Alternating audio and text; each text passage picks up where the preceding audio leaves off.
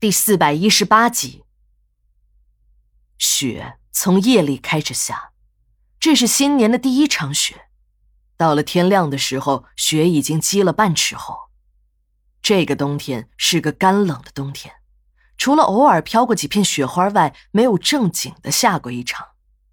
昨天夜里风很大，狂风卷着积雪堆积到了角落处。连停尸间和解剖室的大门也已经被堵得严严实实的。殡仪馆地处市郊，不像市里清雪那样及时，更没有什么大型的除雪设备。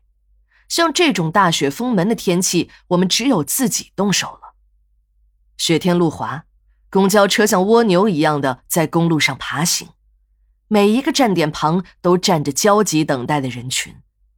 我深一脚浅一脚的丈量完从墓地守卫室到殡仪馆的一千三百一十三步，赶到值班室时，除了昨天晚上值夜班的七哥和小赵，其他的人都还没有到。小赵很勤快，我赶到的时候，他正在清理停尸间门口的积雪。当下的小年轻时下说：“爱情就是人生的指挥棒，是天气的晴雨表。”这话呀，说的还是有一些道理的。自从小赵和女朋友小芳修好之后，心情好了不说，工作也更卖力气了。就连很少表扬人的老王都说：“这个小伙子有进步，将来呀，一定是一个合格的火化工。”老王的话逗得大家直笑，但我们都是小辈儿，一般情况下都不和老王开玩笑。但秦姨可不管那些，这两个人天生就是一对唱反调的欢喜冤家。当秦姨听到老王将小赵的人生目标锁定在了一个火化工上时，立刻来了劲儿。哎，我说你这个老头子，当了一辈子的火化工，烧了几十年的死人，还没当够呢，还让人家年轻人把这火化工当成理想来追求。要我说呀，这小赵一看就是当馆长的料。刘姐可不敢接老王的话茬儿，但是她却敢呛秦姨。哎。这小赵的命可真苦，人家挺好一孩子，让你们俩一说，不是火化工就是馆长。这馆长是啥？还不是火化工的头啊？看来呀，小赵这辈子算是和火化工干上了。要我说，人家小赵是大学生，这里也就是个暂时的栖身之地，早晚都是要长翅膀飞走的。刘姐说的这个长了翅膀就飞掉的人，并不是在说小赵。而是指秦姨的女儿。